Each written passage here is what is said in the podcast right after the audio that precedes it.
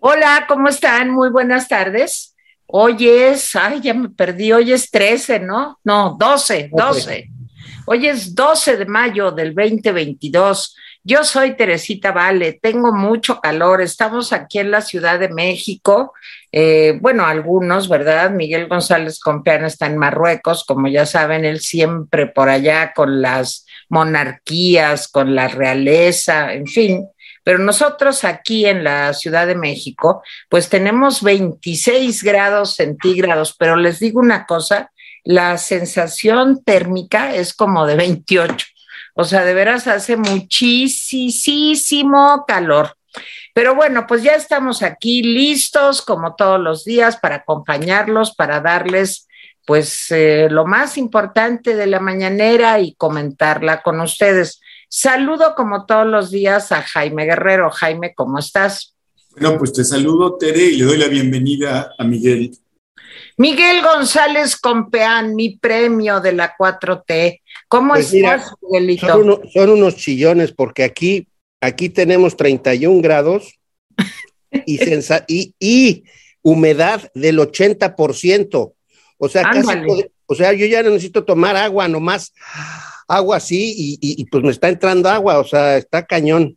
Estoy muy bien, qué gusto verte. Aquí te, te cocinarías, obviamente. Exacto, ahí estaría yo cocinada, así es. Pero bueno, pues ya estamos aquí, los tres fantásticos, y estamos listos, Jaime Guerrero, para empezar con el desfile de cosas espantosas de hoy. Ah, nomás, subió punto 50 las tasas de interés, lo anunció hace un ratitito el Banco de México. Entonces todo va a estar pues peor, ¿verdad? El pago de las tarjetas, por ejemplo. Jaime Guerrero.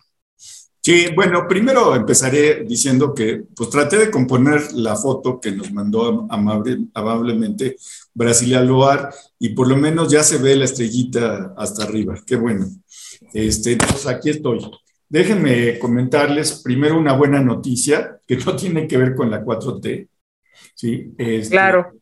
Pero sí, sí, por primera vez se pudo fotografiar eh, el agujero negro que está en el centro de nuestra galaxia. Sabíamos que estaba ahí, pero nunca había sido fotografiado. Fíjense que curiosamente se habían fotografiado otros agujeros negros de galaxias distantes, pero no el nuestro. El nuestro se llama Sagitario A. Sí, qué bonito nombre, ¿no? Y, está a 27 mil años luz de distancia, o sea, aquí a la vuelta en términos de distancias, eh, pues, del universo.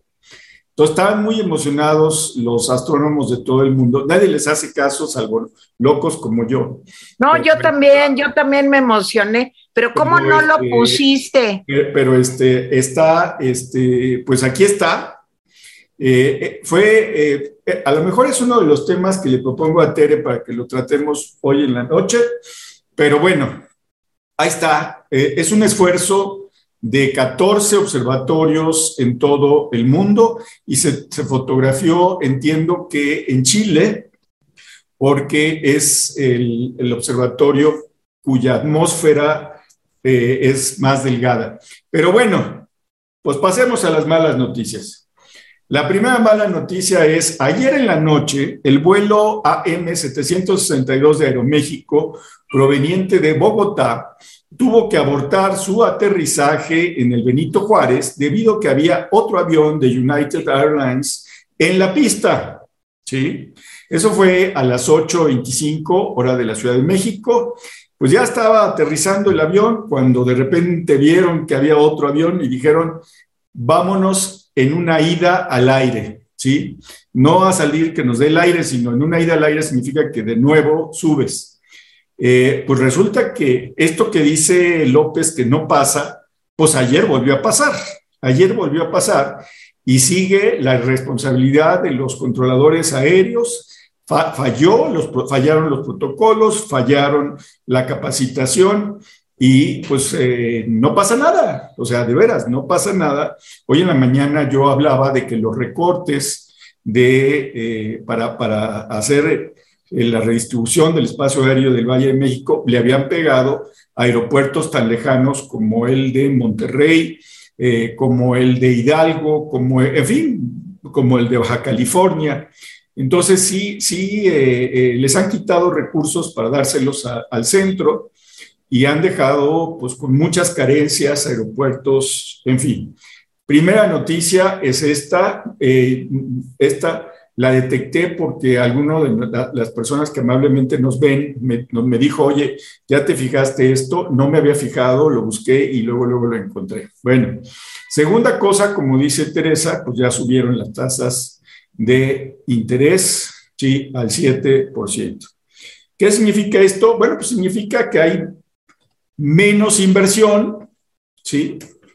Este, vamos a hablar de eso eh, más adelante. Significa que se trata de frenar la inflación como los, lo están intentando los norteamericanos, vamos a la par de ellos. Y significa que tengan cuidado con sus tarjetas, liquiden sus tarjetas lo más pronto posible porque se van a encarecer los intereses. Bueno, primer tema. El, presidente habló hoy de, la cumbre del crimen organizado, de BlackRock, eh, básicamente, eh, y de cero corrupción. Empiezo por eh, el asunto de la cumbre. Este, bueno, ya saben que ayer, pues amablemente, Bolivia dijo, no, pues nosotros tampoco iríamos, Luis Arce. Eh, dijo que tampoco irían, eso lo platicamos aquí. Pero después se sumó Xiomara Castro, la presidenta de Honduras, y dijo que pues, estaba mal que no, que no invitaran a todos los países. Y luego, desde Berlín, el presidente Fernández de, eh, Argentina, pues dijo que pues él también quería que se invitara, que él sí iba a ir, pero que sí quería que se invitara a, tochos morochos. Y que sí, que sí, y que sí. Bueno, este, dicen que Bolsonaro tampoco va, va a ir, pero por otras razones. Sí, los países que están en esa cosa que se llama Comisión del Caribe y no sé qué, CARICOM creo que se llama, este, no me acuerdo bien cómo se llama, pero sí, varios países dijeron pues que no van a ir porque... Se llama CARICOM. Sí, ok. Se dicen que, que, no van a ir porque pues, no se invitó a Cuba, Venezuela y eh, eh, Nicaragua. Este, pues así están las cosas. Eh, el presidente no sabe lo que dice, ¿sí? dice, dice el presidente que esto no va a tener problema con Biden. Evidentemente, pues le da, como yo decía, le da este, pues, respaldo a López Obrador y todos estos países le dan respaldo. No es lo mismo que no vaya Bolivia a que no vaya Argentina. No, no es lo mismo. Dice el presidente Fernández que sí va a ir, pues quién sabe. Pero bueno, este, me parece además que el presidente no sabe lo que dice, porque dice, sería democrático invitarlos. Bueno, pues si quiere hablar de democracia, pues vamos a ver esos países. Ya, ya no les voy a repetir porque ya está claro. Dice, a diferencia de las dictaduras, la democracia significa pluralidad. Pues sí, yo le pregunto cuál es la pluralidad, por ejemplo, en Cuba, en Nicaragua, en Venezuela. No la hay. Pero bueno, pues así están las cosas. El presidente sigue con este tema es un tema que le está dando, pues, eh, cierto, eh, lo, está resaltando a nivel internacional, aunque sea por las peores razones, pero lo está resaltando.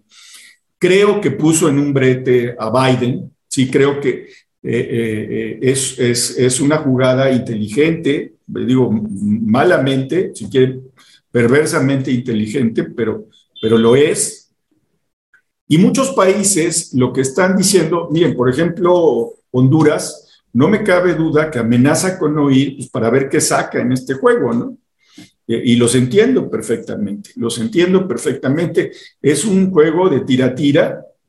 Y bueno, pues esperaríamos, ayer dice Teresa que pese a todo, Biden no va a cambiar de opinión y va a terminar no invitando a, a estos tres países y pues no le irán otros cuatro o cinco. Y yo digo que no está la decisión tomada por lo que dijo ayer la vocera de la Casa Blanca, que dijo que todavía no se habían girado las invitaciones. La moneda está en el aire, pero les voy a decir una cosa, le está sirviendo a López para muchas cosas. Primero como un distractor, como un distractor de las canalladas que están pasando en este país. Segundo, le está sirviendo para darle un toque como, yo, creo que él siente que es como progresista a nivel latinoamericano. Sí, ya eh, Lorenzo Meyer dijo que estaba tratando de reparar lo que había Fox echado a perder y uno dice, bueno, bueno, bueno, bueno. Es, es triste oír a, a, Meyer diciendo, diciendo eso, pero bueno, cada quien. En fin, aquí está eso, es, es el primer tema. Tengo otros dos temas muy graves, muy fuertes, pero bueno, ahí le dejo la palabra a Miguel. Jaime, eh, los tres temas que acabas de poner sobre la mesa son los tres muy serios. Francamente, lo, lo, del aeropuerto es una irresponsabilidad. Y a mí me da la impresión, por lo menos da esa sensación, de que la vida humana al, al presidente, digamos, le preocupa si son los delincuentes, porque, por ejemplo, defiende esto de que, de que pues, también tiene que cuidar a los delincuentes porque son seres humanos, a los de la, a los de la, eh, pues a los narcos y la delincuencia organizada. Pero la vida de los que viajan en avión le valen cacahuate, los que, los que se enferman de COVID le valen cacahuate, los que tienen cáncer, los niños de cáncer le valen cacahuate. Los que tienen enfermedades no le interesan tampoco. Entonces es realmente muy serio el tema. O sea, eh, eh, reducirle el presupuesto en el casi el 30% a, a, a todo el asunto del diseño eh, aéreo, que no, haya que no haya reposición de equipos que tienen 15 años funcionando, que no haya una planeación seria, que el tipo que acaban de correr el sábado es el que lo convenció de que sí podían convivir los dos espacios aéreos y eso se ve cada vez más complicado y difícil. Y, quién sabe qué les apretaron, qué tuercas les apretaron a las aerolíneas para pasar vuelos para el AIFA, porque pues porque no se ve, o sea, ninguno está diciendo, celebramos con mucho gusto el, el, inicio de las operaciones en el aeropuerto Felipe Ángeles, ninguno, todos lo están haciendo como, pues, porque les han de haber puesto a, la unidad de investigación financiera este, encima. Se han de haber dicho, pues ustedes deben impuestos y, y, cuídense porque no vaya a pasarles algo. Entonces, me parece lamentable. Y la segunda cosa del detalle de ayer es que hay empresas internacionales involucradas. Porque pues entre los mexicanos, pues aquí nos, pues ahí nos echamos un, como en los, cuando ibas con tus amigos y ahí te, pues como que te provocas y te andas empujando y pues te pones de acuerdo, lo que sea. Pero con las empresas internacionales, ese asunto sí va a ser, va a tener consecuencias. Lo segundo es que eh, lo de la cumbre, y yo con esto terminaría mi comentario, es un asunto muy grave. Es un asunto muy grave porque puede ser que, como tú dices, en términos de la lógica López Obradorista, pues el asunto le, esté saliendo muy bien para recuperar su, digamos, él quedar como líder o quedar como defensor de los, de los intereses y de las, eh, digamos, de la visión latinoamericana del mundo. Pero para Biden esto no es un chiste. En el fondo lo que le está haciendo es un boicot a la reunión. Una reunión que está citando él para ponerse de acuerdo y preguntarles, oigan, ustedes de qué lado están. En el fondo esa es la pregunta. ¿De qué lado están ustedes? Y lo primero que sale el presidente mexicano es a decir, pues si no van todos, yo no voy y ahí van los otros tres babosos o los que sean a decir lo mismo. Y entonces a presionar al presidente Biden. Pues, o sea, ¿en qué planeta creen que viven? O sea, digamos, eh, comparados con Estados Unidos, tanto Argentina como Bolivia, pero nosotros también, en una medida, somos unas moscas, hombre. Eh, eh, la proporción económica la diferencia de, de, de, armamento, la diferencia de mecanismos y de reglas y de posibilidades de hacernos pedazos, pues las tiene, nomás con que le ponga impuestos al, al aguacate. Que no deje que exportemos camarón, que los mangos ya no pueden entrar a Estados Unidos, que el petróleo, pues ya no te vamos a comprar, mano, fíjate que le vamos a comprar a alguien más. Este, o sea, ¿de, qué, ¿de qué estamos hablando? De verdad, me parece una irresponsabilidad lo del aeropuerto y esto también, porque además nos está empinando a todos los mexicanos a sus preocupaciones personales, no a una política e, exterior de Estado. Son sus necedades personales y su egolatría personal la que está moviendo esto y nos, y nos empina a todo el país. A mí me parece un error garrafal, me parece una muy mala idea y pues servirá inteligentemente para sus intereses, pero para los intereses de los mexicanos no sirve para nada. En realidad nos está generando un problemón que los norteamericanos se van a cobrar, porque siempre se lo cobran. Como buen vecino que son, cada vez que tú a tu vecino le haces algo, él dice, no te preocupes. Ahí cuando tengas tu coche que esté en mi entrada, ya nos veremos a ver cómo te va. Entonces, ahí lo dejo, Tere, pero la verdad sí es una cosa, a mí me preocupa muchísimo, me parece un, un desatino brutal más en las condiciones en las que estamos, porque resulta que tenemos problemas internacionales, una inflación que está empezando a costarnos, etcétera, etcétera, y este señor pues jugando al líder, digamos, del bloque latinoamericano, él prefiere ver al sur en vez de como estamos amarrados al norte. O sea, de mediador no está, porque si estuviera de mediador haría otras cosas. Está de, de picapleitos, pues, de a ver, ¿y qué? ¿Y qué? ¿Y qué? Te voy a deshacer tu reunión y qué. O sea, eso francamente es un desatino y una irresponsabilidad increíble. Sí, pero bueno, este, tomo este primer tema con el que termina Miguel para no salirnos de, de este curso. Yo ayer lo que comentaba en el Rapidín Nocturno es que exactamente como acabas de decir, Miguel, el presidente Biden se la va a cobrar, claro que se la va a cobrar y se la va a cobrar en el momento que le duela más a López Obrador. Es que es una relación que empezó mal. A ver, una pregunta. ¿Ustedes creen que López Obrador le haría este show a Trump?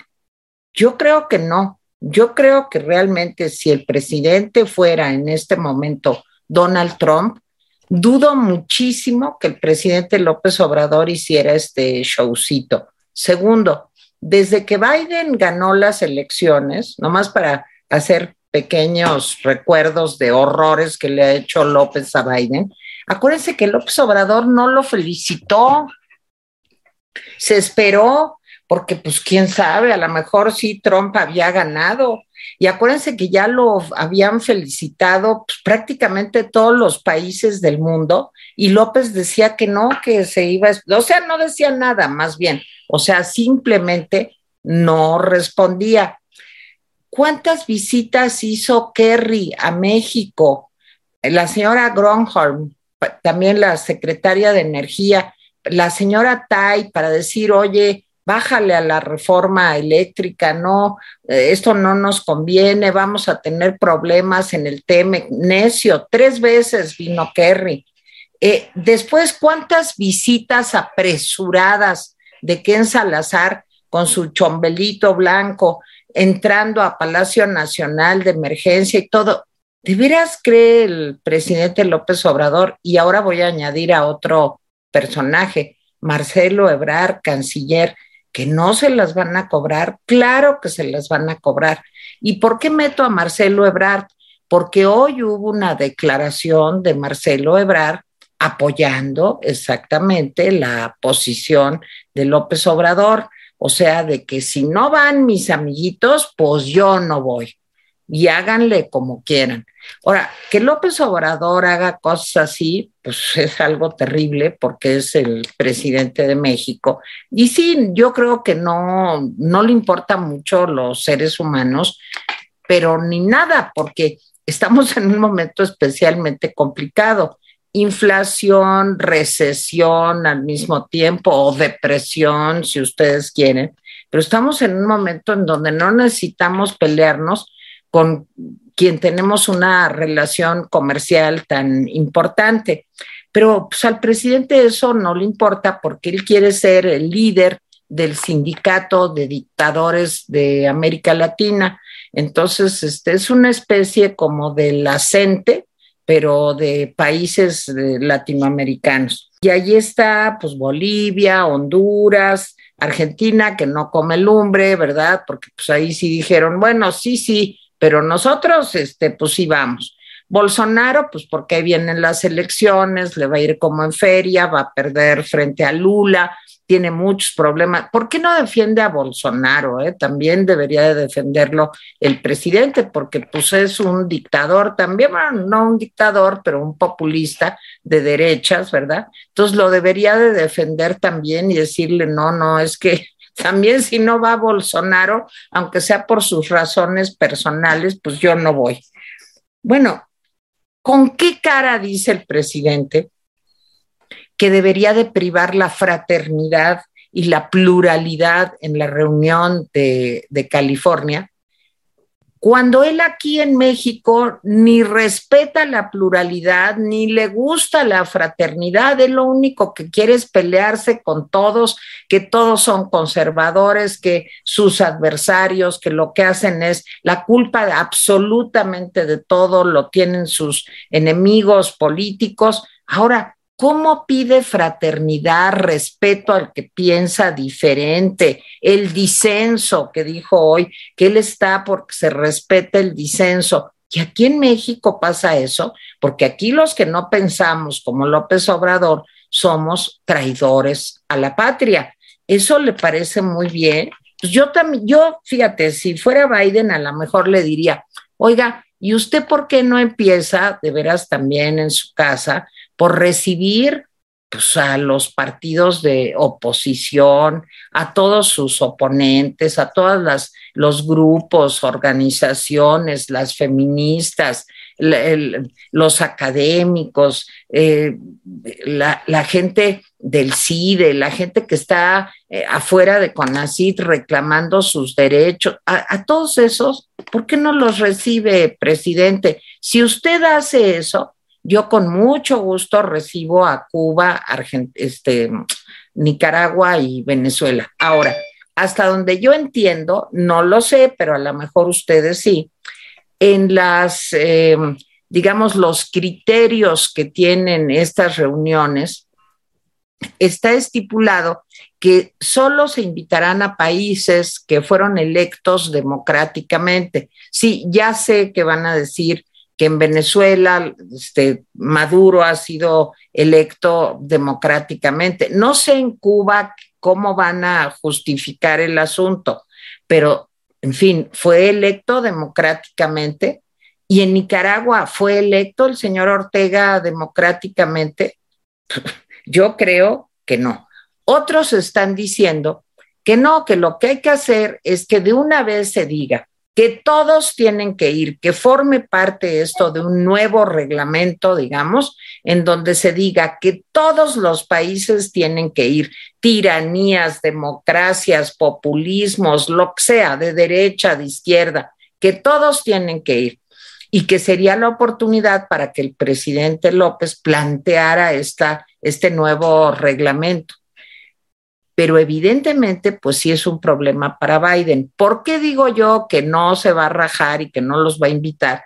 Porque nomás quiero saber en Florida que hay un gobernador republicano y en Texas el famosísimo señor Abbott, Abbott, perdón, y en eh, y toda la parte republicana, ¿qué diría si de pronto el presidente Biden se dobla a la presión del señor López Obrador? Yo por eso digo que al presidente Biden, aunque le salga caro este rollo y haya turbulencias, le saldría mucho más caro doblarse ante la petición berrinchuda del presidente López Obrador. Bueno, eso por ese tema.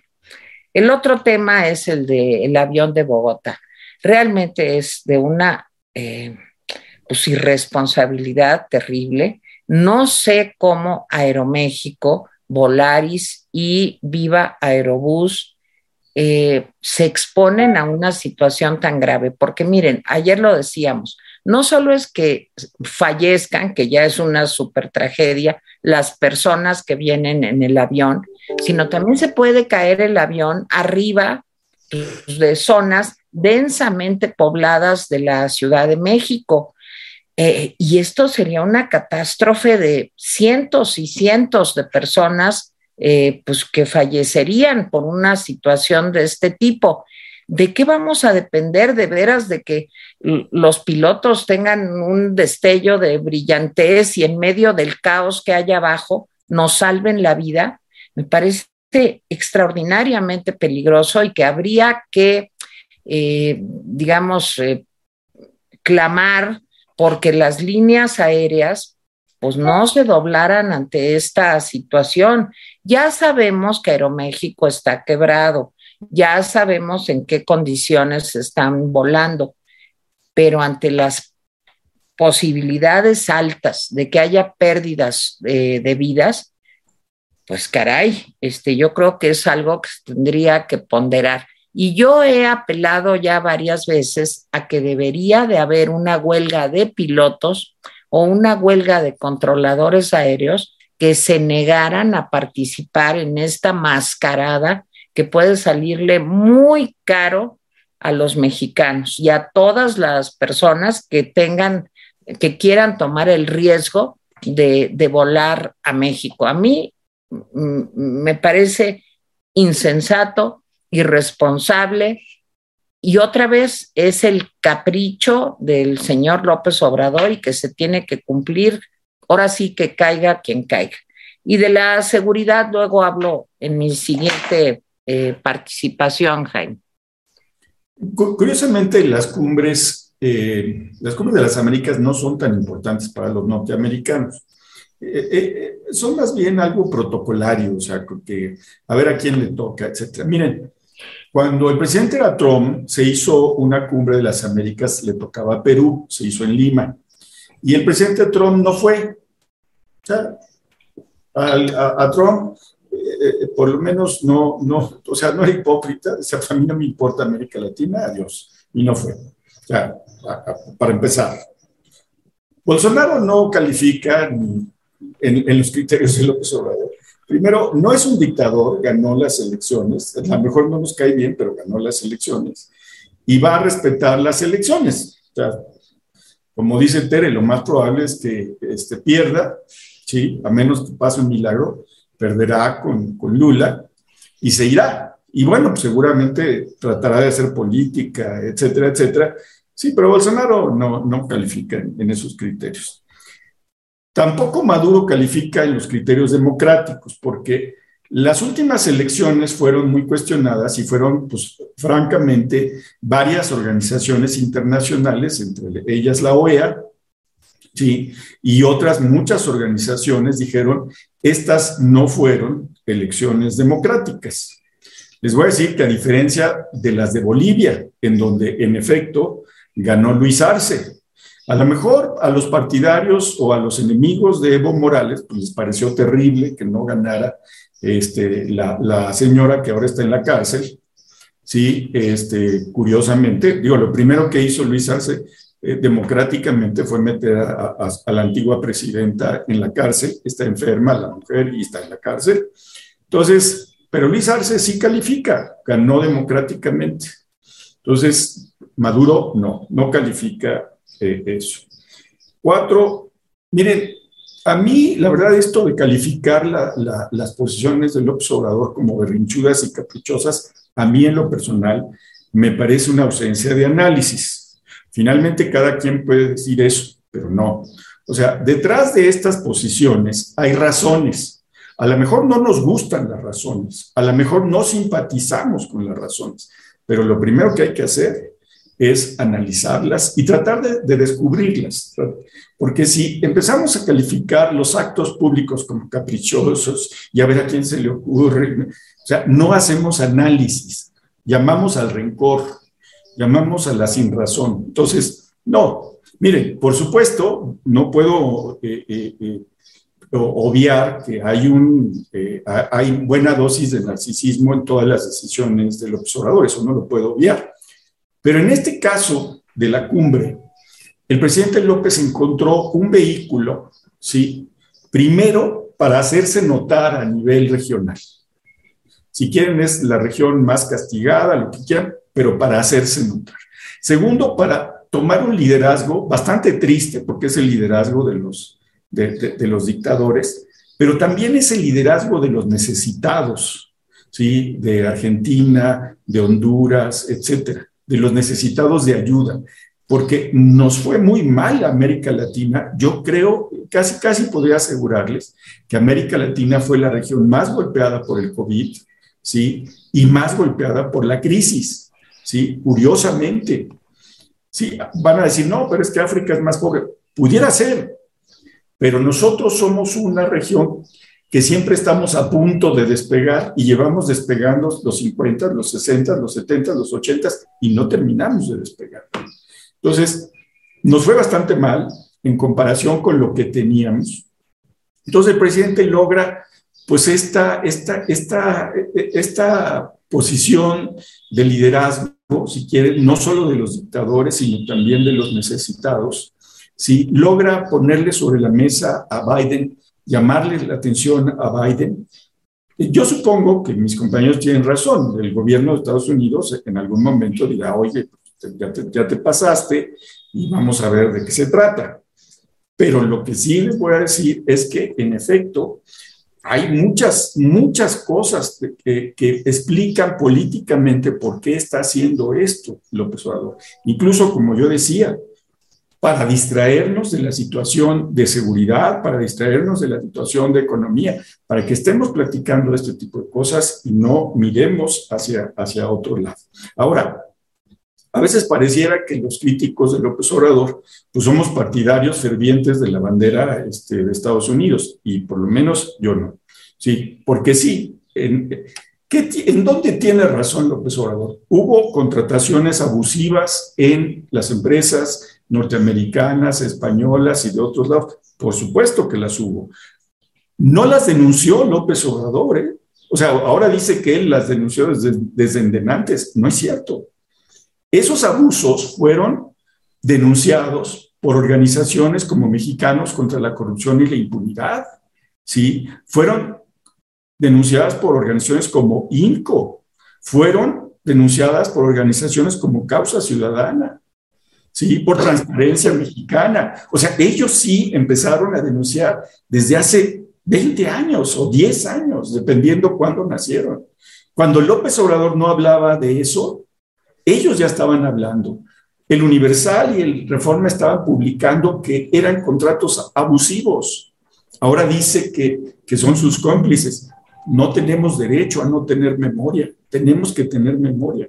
Entonces, no, me parece que había que ajustar cuentas con esas empresas, pero no ahuyentarlas. Y lo que está haciendo López Obrador no es ajustar cuentas, no es meterlos a, la ley, lo que está haciendo es ahuyentarlos. Y, va a mi segundo tema rápidamente, que es, hoy eh, habló de que el desayuno misterioso, que no había querido decir con quién había sido, fue con el CEO de BlackRock, el señor Larry Fink. Nomás les voy a decir, BlackRock es más que un país, más que un país. O sea, usando el ejemplo de Miguel, podrías poner toda América Latina, ¿sí? todo el PIB de América Latina y el Caribe, y no llegaría a los niveles de, capital que tiene BlackRock. ¿sí? No llegaría.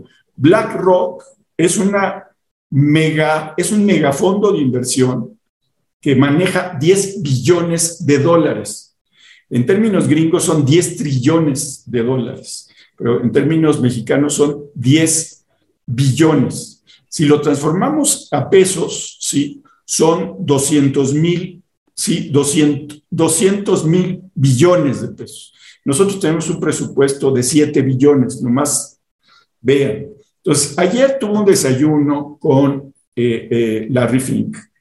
Yo no creo, la verdad dice López Obrador, que vino Larry Fink a saludarlo y a decirle que hay condiciones inmejorables para, para invertir en México. ¿Sí? Eso, Dice eso López Obrador. Yo no entiendo por qué Larry Fink, siempre que viene a México, pues se va a comer, desayunar o cenar con López Obrador, al que considera su amigo. Es una de esas amistades un poco raras, porque si alguien representa el neoliberalismo encarnado, ese es Larry Fink. ¿sí? Eh, el otro día platicaba con Teresa sobre, sobre BlackRock. BlackRock es impresionante. Ahora les voy a decir la, la realidad. Hace un par de días, BlackRock cerró dos de los fondos cotizados en Bolsa de México que tenía aquí en México, dos de los fondos. ¿sí? Lo cerró. Eso es signo de que, les voy a decir, uno de los fondos no voy a decir los nombres, son larguísimos, iShares, MSCI, Mexico Momentum Track y el otro eh, eh, eh, Risk, ¿sí? Esos fondos de inversión eran fondos de inversión muy jugosos, ¿sí? Uno de ellos daba un retorno del 10.3% en un año, ¿sí? 10.3% en un año. No es un fondo especulativo, es un fondo que detrás están empresas como FEMSA, como Teléfonos de México, etcétera. Y a pesar de que daba la mejor tasa de retorno en un año, les voy a decir qué pasó. Los inversionistas mexicanos y extranjeros dijeron, no, no queremos entrarle a este fondo mexicano, no queremos. Oye, pero te, te va a dar 10.3, ningún otro fondo te da, pero no queremos. Y el otro fondo te daba 4.8 que no está mal, porque no había riesgo, son, son, fondos casi sin riesgo. Y no quisieron los inversionistas mexicanos. Y lo cancela BlackRock porque simplemente dice BlackRock, no hay interés de los inversionistas mexicanos. Pero ¿cómo va a haber interés de los inversionistas mexicanos así sea en estos fondos tan jugosos? No hay interés porque López Obrador está espantando la inversión. ¿sí?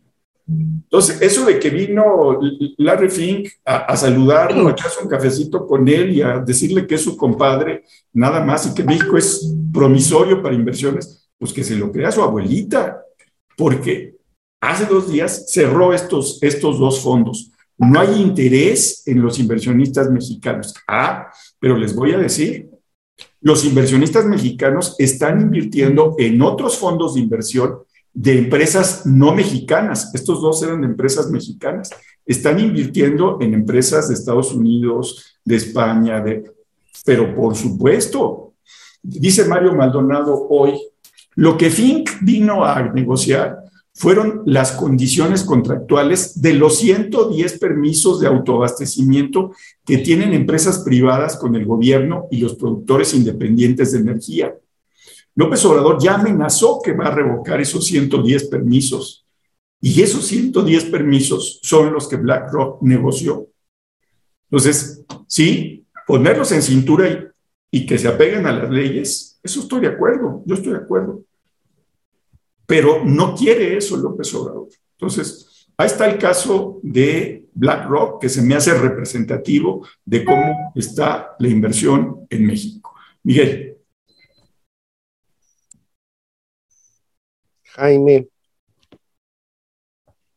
a ver, es que lo que estás poniendo sobre la mesa es pues muy importante porque para empezar, Jaime, si uno es un país capitalista, quiere fondos de inversión, quiere que haya eh, crecimiento en el país, quiere, digamos, que la población en vez de que se incorporen como ya se incorporaron en estos tres años y medio, 11 millones de mexicanos a la pobreza extrema, según dice el exsecretario de Hacienda, eh, hay que hacer algunas cosas o no hacer algunas cosas. Eso de volverse líder de, los pobres o de los necesitados, pues no, no, no es, no es una de las cosas que hay que hacer eso de andar boicoteando encuentros internacionales, aunque sean protocolarios según tú, y en los que se pudo haber propuesto una idea para el futuro y un reacomodo del acuerdo de globalización que tenemos, que está en crisis porque lo ha demostrado la guerra de Rusia con Ucrania, de que todo el diseño de la globalización está en problemas. Y entonces decir, oigan, ¿por qué no nos ponemos a pensar cómo le hacemos entre nosotros en este continente para arreglar nuestros problemas y no depender de aquellos que, que se siguen peleando desde hace miles de años o de cientos de años y, y, se van a seguir peleando. Entonces, o sea, había muchas cosas que decir y muchas cosas que hacer. Boicotear la reunión para no hacer una propuesta en la que redefiniéramos que era una posibilidad, pero pues para eso se necesita un, una cierta visión, una cierta manera de ver el mundo, un, un, una cierta circunstancia, pues, o sea, no, no, no, no, no, no, no está bien, pues, no, no, no funciona para el país que somos y donde estamos metidos. Pues sí, ahora es líder de los pobres, pues qué bueno que sea líder de los pobres y a ver cómo nos va con eso. No creo que nos vaya bien. Y lo de BlackRock, pues es, es, los intereses reales puestos pues ya en su lugar. Ese es el asunto, que está, que está jugando, o sea, ya llegó al punto en el que está jugando con fuego y está jugando con intereses reales, que son pues lamentables. Y por lo demás, Jaime, yo creo que tienes razón. O sea, hay, hay un, hay una, hay un, hay un asunto que, que, que es que en vez de que use la ley y, y regule los contratos que hubo con CFE, pues agarra y espanta todas las inversiones. Y va a seguir pasando si sigue con este juego de que yo en realidad soy de los pobres, no de los ricos. Y bueno, pues es a lo que aspira, que todos seamos pobres y todos tengamos más un par de zapatos y tengamos, y que no, no le hagamos a la aspiración. Bueno, pues es su gusto. Tere, te, te tengo que, tengo que tocaron la puerta, entonces, por favor, sigan ahorita los alcanzo. Claro que sí, claro que sí, Miguel. Bueno, yo me quiero referir a otro tema muy preocupante que se dio hoy en la mañana cuando el presidente López Obrador, pues, defendió que los soldados no enfrenten a los delincuentes por el video que se hizo viral. Y entonces dice el presidente, dice, bueno, pues así como se cuida a los agentes, el gobierno también cuida a los delincuentes porque son humanos, ¿no? Eh, digo, me parece que sí, que los delincuentes, claro que son humanos, pero los ciudadanos también somos humanos. Ese es el pequeño detalle que se le olvida al presidente, porque sí le parece perfecto que los soldados salgan huyendo, corriendo y que los vayan persiguiendo los delincuentes, pues en una situación clara de lo que es un Estado fallido. O sea, el presidente eh, pues cuida más a los delincuentes que a los ciudadanos y lo hace abiertamente. El crimen organizado pues ha de estar feliz porque pues ya todo es territorio crimen organizado. Y en, la mañanera, pues el presidente dijo que ahora sí Sedena, Marina y la Guardia Nacional, que ahora tienen una formación pues, más sólida para evitar esos enfrentamientos, como lo del Chapito, más o menos, y para utilizar la inteligencia más que la fuerza. ¿A dónde vamos? O sea, cada vez más eh, crímenes por parte del narco, cada vez más eh, cobros por derecho de piso, cada vez más feminicidios, cada vez más periodistas eh, asesinados. ¿Dónde está la inteligencia fantástica que, digamos, permite prevenir acciones de este tipo, desmantelar grupos antes de que sucedan tragedias? Yo no la veo por ningún lado, de veras no, no existe. ¿Cuánto nos vamos a tardar en que su política de abrazos, no balazos y que hay que ir a las causas y en fin, permitan que podamos vivir en México en un ambiente de seguridad? No es mucho pedir. Constitucionalmente, en, digamos, la mayoría de los países occidentales, los que tienen constitución, Gran Bretaña no tiene constitución, por ejemplo, para que no me vayan a criticar por ahí. Pues se trata eso de que vivamos en un estado de derecho, pues en que cuiden y el Estado tenga el monopolio de la fuerza. justo para que no anden la disque policía y los soldados en estas escenas verdaderamente patéticas en donde se ve cómo huyen mejor del crimen organizado que enfrentarlo. Entonces, bueno, eh, la persecución de delincuentes creo que es algo que tiene olvidada, eh, olvidado esta administración. Eh, y empieza a dar explicaciones locas de que no, que lo que querían los del crimen organizado era que los soldados no entraran a unos ahí pseudo laboratorios donde estaban este, fabricando drogas y demás, pero finalmente lo que está mostrando pues. este video, Miguel, ojalá y puedas cerrar tu micrófono. Lo que está mostrando este video, pues es eh, la inacción. vamos a calificarlo así, la inacción. Eh, y la incapacidad del presidente López Obrador, no sé si calculada por alguna ganancia secundaria que nosotros no alcanzamos a ver, eh, pues de ser indiferentes ante la violencia en nuestro país. Me parece que esto es muy, muy grave. Eh, Perdón, Jaime, que utilice un adjetivo para calificar esto, pero es que no encuentro otra palabra más que muy grave para la seguridad de todos los mexicanos. Y me parece también, aunque sea muy chafa mi análisis, pues que es otra de las peculiaridades de personalidad que tiene el presidente de México, de no querer eh, enfrentamientos con el crimen organizado. Llega uno a ser mal pensado y a suponer pues que hay una especie de pacto ahí eh, a costa de miles, cientos de miles de vidas que se han perdido por este tipo de omisiones que tiene pues el, el gobierno de México y que es un problema viejo, yo no digo que no, pero en esta administración el problema se ha agudizado. Y, pues ahí lo dejo, Jaime. No, yo no, no, por supuesto, yo creo que hay que ponerle como 200 eh, adjetivos al presidente, no más dos, sino 200. Pero no, lo que yo digo es que no nos queremos ahí. Eh, a veces da mucho coraje y uno dice, pues esto es así.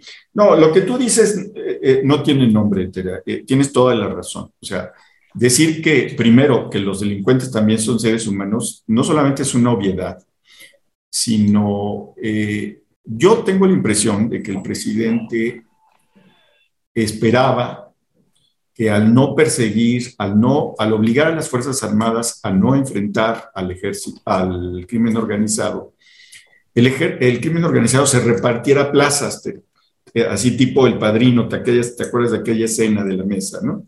Claro. Este, entonces se repartieran las plazas y entonces se, se apaciguara, no porque no hubiera crimen organizado, sino porque el crimen organizado iba a hacer lo que quisiera, pero no iba a haber muertos en, los puentes colgados, no iba a haber descuartizados, etcétera, etcétera. Es una política similar a la que se utilizó en Colombia, donde bajó la, violencia, pero se consolidaron los cárteles. hay que decirlo, no, no, desaparecieron. ¿sí? Entonces, pero aquí esa, esa, eh, eh, eh, esa política ha fracasado. Entonces el presidente está obligado a esconder ese fracaso y lo, y lo hace de una manera deplorable, porque tú tienes razón. También los, ciudadanos somos seres humanos, con la diferencia que nosotros no estemos armados, más que de valor, ¿no? Porque de lo otro, pues no estamos armados, no tenemos pistolas, rifles, resorteras, a lo mejor Miguel guarda una resortera, pero nosotros no. Entonces sí me parece que está escondiendo su fracaso. Ahora, yo creo que hay un acuerdo no explícito, no sé si camine mi, hipótesis para Miguel y para... Creo que el acuerdo no explícito, es decir, no se sentaron y acordaron, sino es un acuerdo, perdón, implícito, en que el ejército no les va a hacer frente a menos que los ataque, que los ataquen porque eso sí pasa. Eso sí pasa.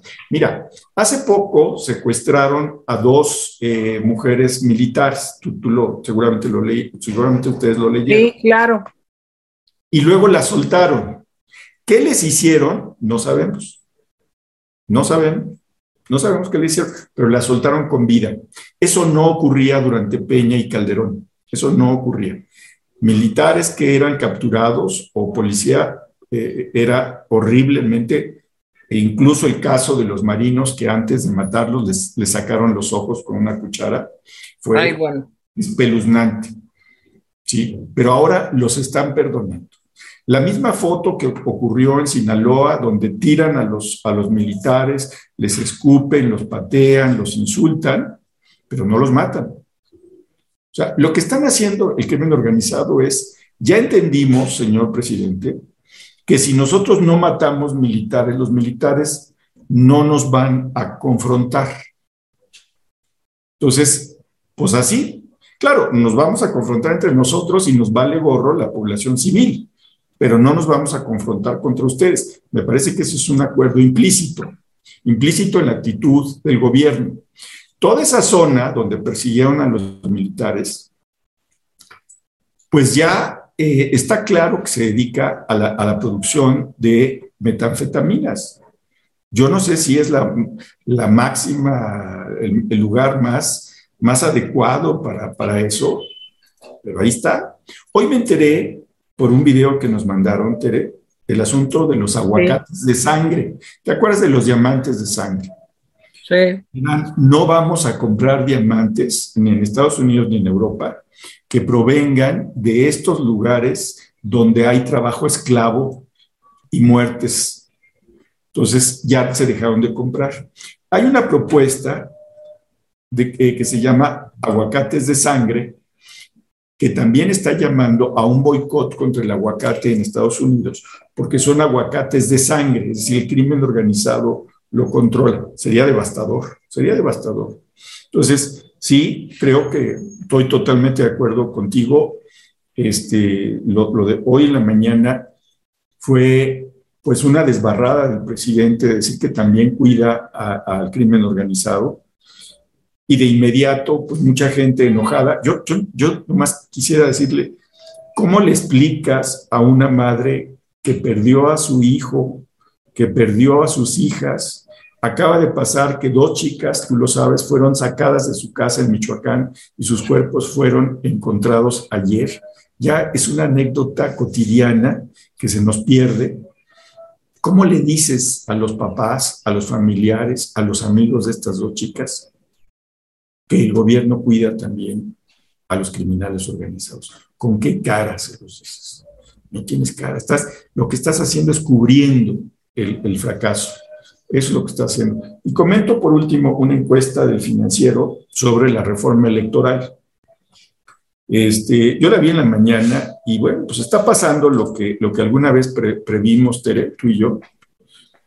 Eh, sí, la gente en, apoya en un 84% la reducción en el número de senadores, en un 82% la reducción en el número de, de diputados. Este, la elección de las autoridades por medio del voto en un 71%. Sí, En un 68% eliminar el financiamiento público a los partidos, ¿sí? Es decir, que nada más tengan recursos para durante la época electoral, ¿sí? Este, en fin, así están las cosas. Están las cosas así. Ah, otorgar a los partidos políticos tiempos oficiales del Estado en radio y televisión, ¿sí? Sustituir al INE y las OPLES con el Instituto Nacional de Elecciones y Consultas tiene un 49% de apoyo. Así las cosas. Entonces, pasó lo que queríamos, lo que tú y yo habíamos dicho que iba a pasar. Parecen propuestas muy agradables, pero esconden ¿sí? la cola de la tiranía.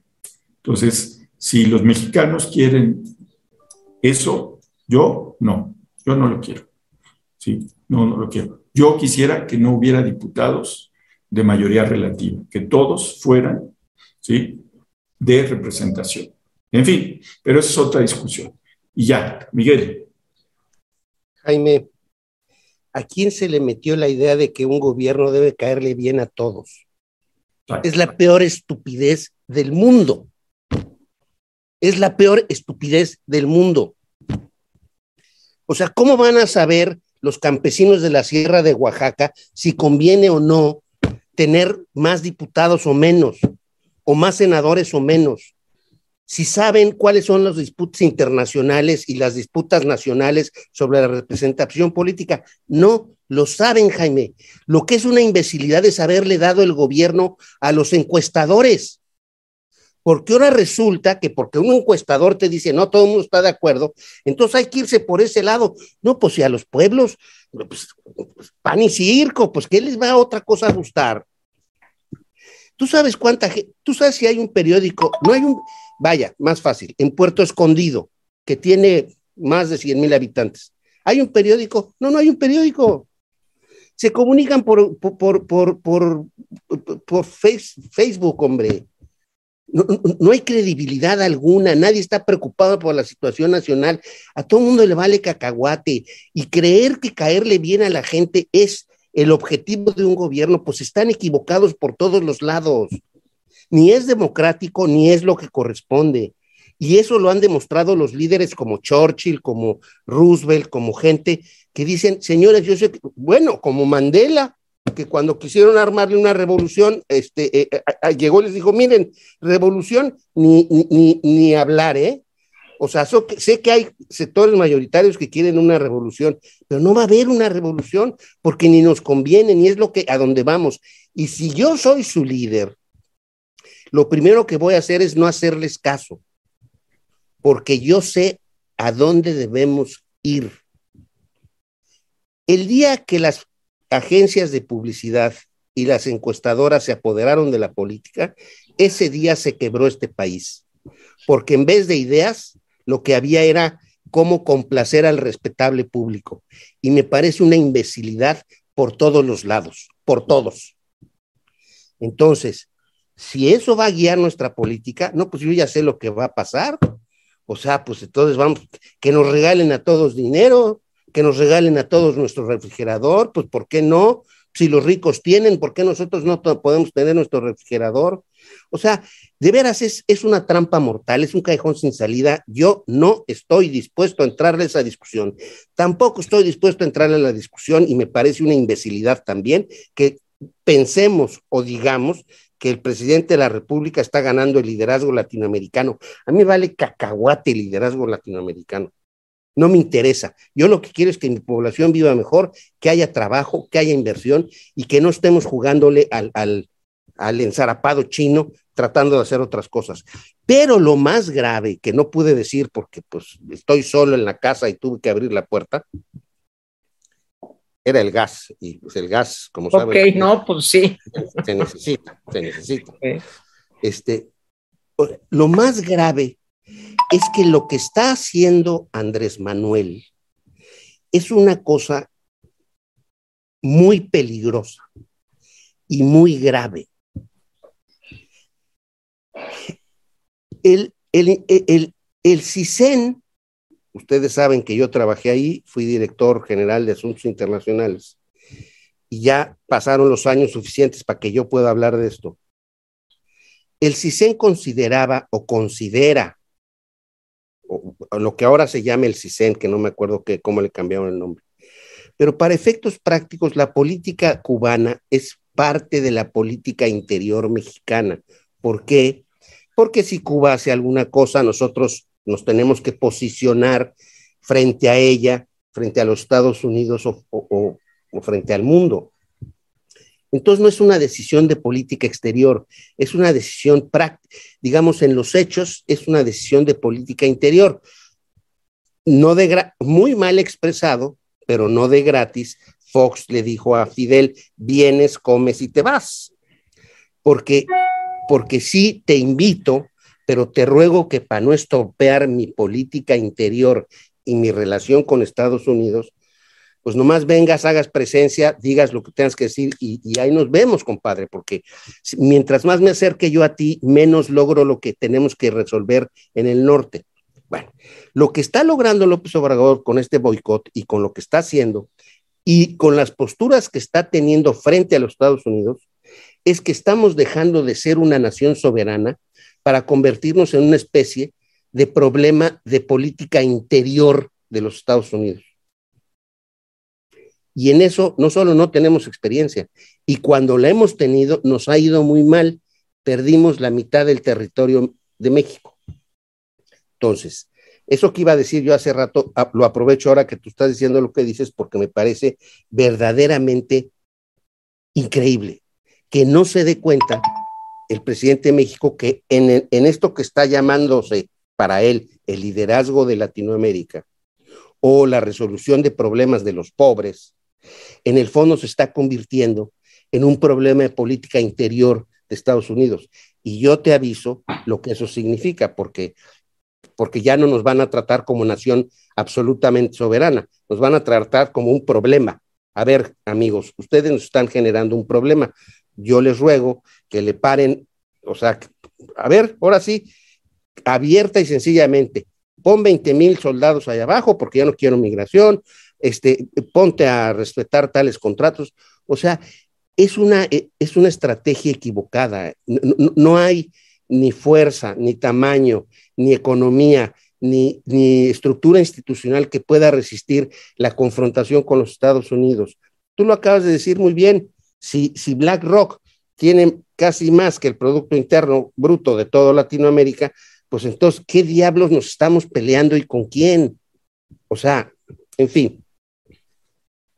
Yo quería decir eso y, y quería decir que tengo una sorpresa para ustedes porque me dejó muy tocado lo que dijo Jaime, pero lo diré cuando corresponda llegar a la receta de, de, de hoy. Ok. Me parece muy bien.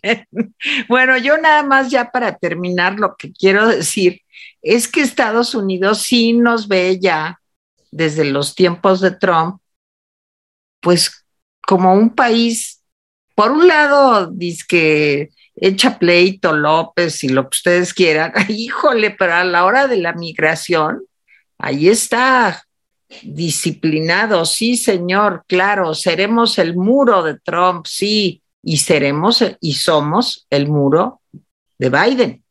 Y ahí sí, pues el presidente dirá que si no va a Cuba, que él no va porque él es muy este, chilitos fritos y que no, que este, Biden es un demócrata y que va a entender que lo mejor es la fraternidad universal y todo lo que ustedes quieran, las bravatas que le gusten. Ah, pero para la migración, doblados es poco.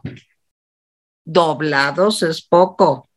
Entonces, es una actitud de una incongruencia absoluta con repercusiones humanitarias, porque en este país, México, se violan los derechos humanos de todos los migrantes que quieren pasar a Estados Unidos, porque somos el tercer país de llegada, aunque digan que no, porque estamos siendo usados para los fines políticos de Biden, ¿sí? como fuimos usados para los fines políticos de Trump y que sí está muy padre eso de que no, pero nosotros acá somos el papas fritas y este no sé qué. Pues sí, pero a la hora de la hora, ¿a qué fue de AMLO a Centroamérica? Pues aquí lo dijimos también. Pues oigan, amánsense, vamos a ver cómo le hacemos, este, pero pues eh, tratemos de que ya no migren tantos centroamericanos a Estados Unidos. Y lo que también comentó Jaime la semana pasada, que es un dato atroz, que ahora los nicaragüenses y cubanos, los, como no los van a mandar de Estados Unidos a Nicaragua o de Estados Unidos a Cuba para deportarlos, nos los van a mandar a nosotros pues no que el presidente es muy acá y que se pone como David y Goliat, él es David, claro, este, a pelearse con los grandotes porque él es muy acá. Y, y lo de a de veras, lo de a de veras, no, pues ahí se queda calladito, ahí se queda calladito y obedece.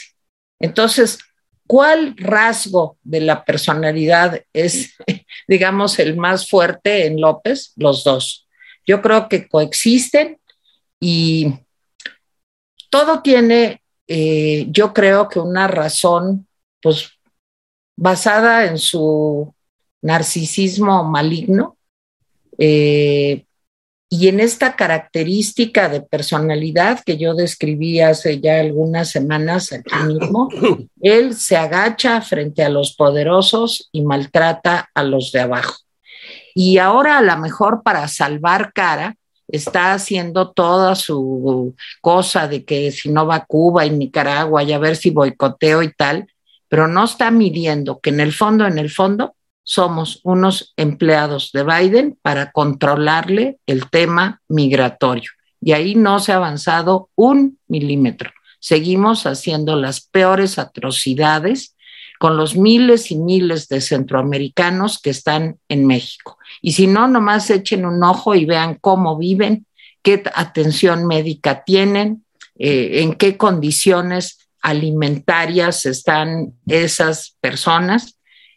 Y todo es sí, señor, sí, señor, con Biden o con Trump o con el que se le ponga. De veras no entiendo.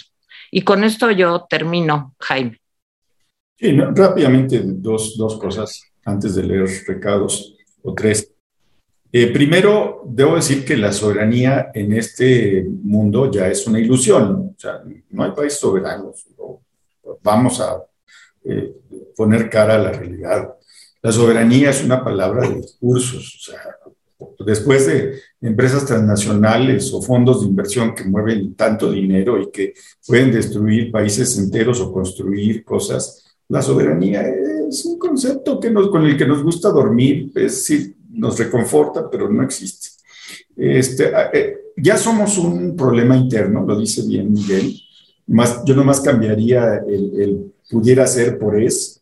Este, en términos de migración, somos un problema interno de Estados Unidos. En, en términos de economía, somos un problema interno de Estados Unidos. En términos de crimen organizado, igual.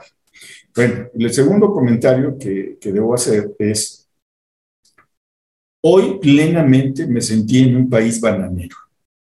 Al presidente solamente le falta, eh, ayer, ayer pensé, o el otro día, pensé que era como eh, el Día de las Madres, que era como eh, un, un, un, episodio tardío de siempre es domingo.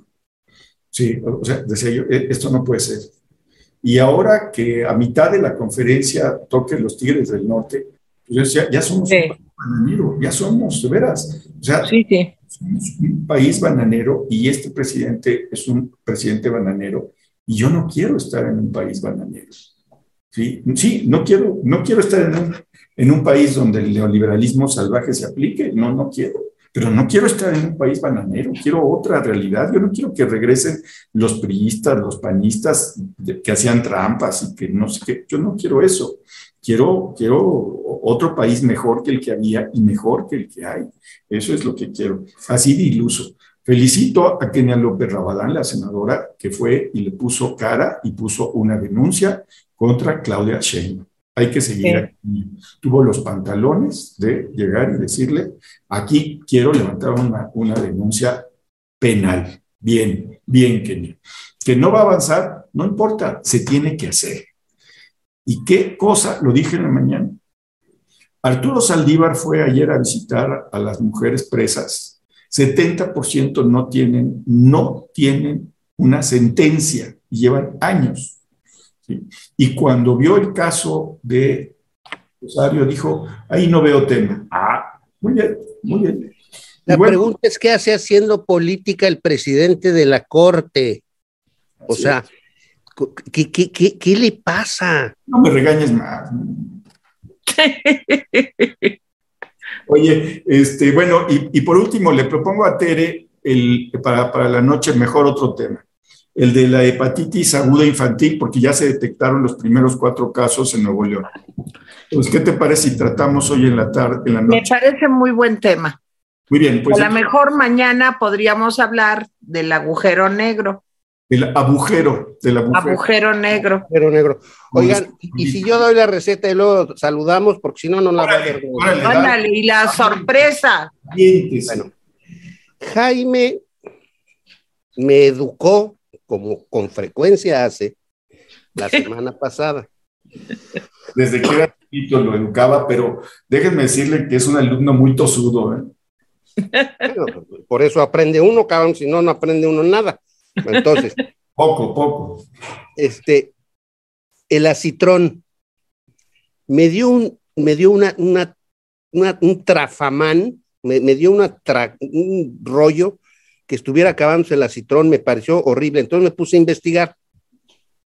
Sí, el acitrón sale de una cosa que se llama la biznaga y se ha explotado a tal punto que pues, está desapareciendo. Y en vez de que sembraran biznaga masivamente, la gente no quiere invertir en un cultivo pues, que tarda mucho tiempo en madurar. Entonces, la solución ha sido la papaya. Entonces, yo que tengo, nacieron casi solitos, porque aquí las cosas crecen o sea, se cae una semilla de limón y de repente ves una mata de limón ahí, quién sabe qué, pasó. Se caen unas semillas de, papaya y entonces nacen. ¡Ándale! Tengo cuatro. Las tengo como con 20 o 25 papayas colgadas, todas verdes. Y bendito Dios, me metí a ver la receta no está, no, está fácil, pero no está pronta. Agarras una papaya verde como esta, la pelas, la cortas en, en gajos, vamos a decir. Ok. Y la echas en agua con cal. Ándale. Raro, ¿no? Sí. Igual que el maíz, pero lo echas con cal. Eso es lo que le genera a la papaya es que se haga dura en los en, las partes de afuera, en las paredes de los gajos. Entonces, la dejas toda una noche con una cucharada de cal y dos papayas de esas y agua que la cubra toda y le echas la cal. Oye, espérate, ¿y dónde compras la cal? Oh, Dios. Bueno, sí estamos en un problema. Se ve que vives en Polanco. Este, en cualquier tlapalería, hombre. Ah, tlapalería. Sí, en cualquier tlapalería se compra cal, pues con eso se construye y se, se, cubren muros. Ok. Bueno, no, sabía, pues perdón, no sabía. No, está bien, está bien, está bien, está bien, está bien. Entonces, la echas en cal. Una cucharada de cal, la venden por kilo con una cucharada, ahí está, un día, este, una noche entera, unas 20 horas enteras, sí. Bueno, no enteras, sino en gajos y cortada a la mitad y ya se pone muy bien. Y luego de eso, lo que haces es limpiarla, lavarla y la echas a, que tenga un primer hervor. Así nada más que el agua empiece a hervir, la apagas y le echas en agua fría y entonces ya se consolida en las paredes duras de la papaya. Lo siguiente es, ya que se enfríe y que esté bien, la vuelves a echar a la olla, la llenas de agua. No, perdón, perdón, perdón, perdón, perdón, perdón. Primero, llenas de agua la olla, le echas un pedazo, o sea, un cono de piloncillo. Ok lo disuelves. Y por dos o tres papayas como las que les acabo de enseñar, le echas kilo y medio de azúcar y la cocinas a fuego lento por aproximadamente entre seis y ocho horas. Ándale, es muchísimo. Y están en el refri. Y entonces, ya que tienes el, eh, eh, eh, o sea, todo ese tiempo tiene que meterse el azúcar en la papaya, consolidar, no vestirla de azúcar, sino consolidar, eh, eh, digamos que se, que se cristalice bien por dentro la papaya. Ok. Después seis, ocho horas, la dejas reposar toda una noche. Y al día siguiente le echas medio kilo de azúcar más. Ándale y medio eh, kilo de azúcar más y, y la cocinas entre dos y cuatro horas más. Y entonces Tarán, tarán. Sale esto. Órale. A ver, habla Miguel para que aparezca. No, no, aparece. Ah, es que sí. Sale esto, que es la parte de arriba, la parte de arriba de la papaya, como pueden ver, y cuando la partes, tiene la consistencia del acitrón. Ya. Y entonces lo pruebas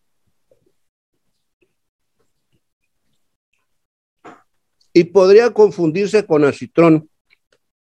No tienen idea la delicia que es. Y además dura meses. Muy bien. Oye, está buenísimo, Miguel. Está buenísimo porque además lo puedes usar de postre. Claro. Terminas de comer y le echas un poquito de crema, hasta unas fresas para que tenga acidez. Y mira, vas que vuelas paché. Ok. Exacto. Bueno, nomás quiero decir que si no tomaron bien la receta, vuelvan a ver el video y ahí está para la eternidad Miguel González Compeán con este ac- acitrón a la papaya. Exacto. Así le vamos a poner. Bueno, Muy bien. Nube de acitrón a la papaya. grabe sus videos de artículo y pero bueno. Este Miguel, gracias. Fue una Gracias, gran hombre. sorpresa. le- leemos, leemos este comentarios. Teresa Morones dice: Hola Tere, desde Monterrey, asándonos a casi 40 grados. Rosalba Guedea, jóvenes ilustres, please, por favor, que no les afecte la calor. Dejen sus likes, sí, dejen sus likes, por favor. Eh, Jorge Vázquez, hola rapidines, saludos. ¿Cómo ven que vienen 500 médicos cubanos? ¿Sería igual que, los, que las 500 pipas que iban a llegar para combatir el huachicol? Que A ver, yo, pi- yo pido aquí la palabra. Déjame, hoy- déjame terminar de leer Ok, ok. este pedacito. Que nunca, que, que para comer y que nunca llegaron. ¿Y la lana dónde quedó? Ahora sí. Este, acabo de ver, ya está subido mi artículo sobre los 500 médicos cubanos, lo pueden leer en El Economista, y ahorita que termine este programa, voy a grabar mi artículo para que sea un video y lo puedan ver ustedes también aquí en nuestro canal de YouTube. Y Miguel también ya va a grabar sus artículos para que los podamos ver aquí en el canal de YouTube también. Y Jaime ya lo hizo, porque es aplicado. Muy bien. María, sí, les voy a decir que es un tema, eh, eh, eh, vale la pena leer el artículo. Esta vez vale la pena leer el artículo de Teresa, porque eh, le, da el le pone el dedo en la llaga al problema de los médicos. Los médicos no tienen la culpa. Si no, no vayamos contra ellos, no, son también parte de un juego que los supera. ¿sí? Son, son, son peones en este juego. Son víctimas. Vámonos, sí, vámonos contra el gobierno de, de López y contra el gobierno de Díaz Canel. En fin, María Félix dice, es de mediocres culpar a sus antecesores, le quedó grande la yegua al labrador, un líder no se justifica culpando al anterior, pues sí. Eh, el ECO, yo no creo que Biden se eche para atrás ni los mencionará, pero aguas con las represalias, ahí pagamos todos. Antonio Acevedo Viveros, hola a todos desde Saltillo. Jaime, por favor, pon la imagen de Sagitario A en el programa de la noche. También me gustan ese tipo de noticias. La pondré. Esta, esta foto es de Brasil Aloar, esta que está aquí detrás de mí, ¿sí? que hizo favor de, de mandármela. Eh, Fulvio García, señor Jaime Guerrero, estoy de acuerdo que Biden inviten a Cuba, Venezuela y Nicaragua siempre y cuando la intervención de Obrador la conteste a Naya, Guaidó o. Díaz o Canel y etcétera. Bueno, este, Keris nos donó, gracias Keris. Y Gracias. Dice, Teresita, se te ve muy bonito tu pintura roja en la boca. Exacto, es que mi mamá me dio permiso y me pinté la boca. María Espinosa, siento que nos quiere aislar del mundo con todas las tonterías que hace. Pues a veces parece ¿eh? que vamos a ser autosuficientes en productos agrícolas, en gasolinas, en petróleo. Eh, Y uno dice, ¡ay, qué, qué cosa! Bueno, Héctor B., seis años de un presidente incapaz y responsable es una locura. Se debe legislar para tener periodos presidenciales de cuatro años. Así si llega un presidente como este se va más rápido. Y se- Híjole, mejor de media hora en este caso. Totalmente. Rosaura López, ¿quién me va a pagar los tres mil pesos para ir venir a la central avionera? Como ciudadanos debemos exigir al gobierno del doble K que antes de mandarnos al aeropuerto deben tener medios de transporte. Pues sí. Déjame nomás decir algo. Dice Maribel Pineda, antes de que se vaya Miguel, de las mejores aportaciones, la de hoy de Miguel. Ándele, Miguel. Muy bien. Oigan, muchas gracias, muchas gracias, ¿eh? Muchas gracias. Adriana Hernández nos donó, gracias Adriana. Y amigos, vayamos a chats donde no sean totalmente chairos y escribamos sobre este gobierno y su 4T. Es una buena acción, nos ayudamos todos y también hablemos de la marcha del 29 de mayo. Gabriel Hernández Hernández, comienzo a creer en eso que dicen que ya todo está escrito y que ya está escrito que México vivirá una grave crisis de 12 años para hacer reaccionar a su población. Eh, Maestra Geek nos donó, dice, solo paso a saludar, los veré más tarde, saludos a la familia Rapidina. Gracias, Maestra Geek. Déjame leer otra para el ego de Miguel. Y Beto Olivares, con aplausos así. Muy bien, Miguel. Estás exitoso, ¿eh? Mira nada más. pero Jaime pone cara de celoso. Exacto. y yo también. Opina y comenta, Jaime no conoce la zona de Michoacán en donde fue la agresión. Por darte una idea, pusieron cables de acero de cerro a cerro para derribar fumigadores. Así las cosas desde hace más de 20 años. Ángeles Zavala nos donó Teresita, Jaime Miguelito, cada que López exige que venga Maduro, seguro que Maduro le dice, no me ayudes, compadre, lo pueden detener en Estados Unidos. En efecto, lo pueden detener. Sí. A lo mejor vale la pena que lo inviten, Teresa. O si lo detienen, sí, que lo inviten. Y a Ortega y de una vez a Díaz Canel. Ay, a todos, por favor, ya salgamos de esto. José Vázquez Aquino nos donó, gracias, José. A ver, ¿quién más? Bueno, tenemos. No, espérate, Ángeles Zavala también nos donó, muchas gracias, gracias. Y la mencioné, Teresa. Ah, perdón. A ver, saludos desde Atizapán, Zapopan, Quintana Roo, Hermosillo, Alemania, Suecia, Guadalajara. Tenido, no sé, no sé dónde se ha tenido, pero dice tenido. Nesa, Monterrey, San Antonio, Houston, Mérida. Bueno, pues en todos esos lugares les, eh, les agradecemos que nos vean, les agradecemos que nos donen, les agradecemos que nos saluden y les agradecemos todo. Este, gracias a Miguel, eh, que nos quiere provocar un coma diabético, y gracias a... qué bárbaro. O sea, no puede ser. No, no, no, hay manera de quedar bien con este muchacho. O sea, no hay manera de quedar bien con este muchacho. Prepárese para ir al hospital con comas un pedacito, pues si se comen toda una papaya, pues sí te van con coma diabético, pero con un pedacito no. Yo sí, yo sí me lo voy a comer, un pedacito, en honor a mi jastro. ¿Cómo carambas no? Claro que me lo voy a comer. Te va a encantar. Sigue la receta, pónsela aquí a la gente que Para que recuerdes todo lo que te hizo tu madrastra cuando eras pequeño. Esa receta tú le dijiste, ¿verdad, Tere? ¿Eh? Esa receta tú se la diste, ¿verdad? Sí, claro, yo ya ven que es lo mío estar seis horas ahí.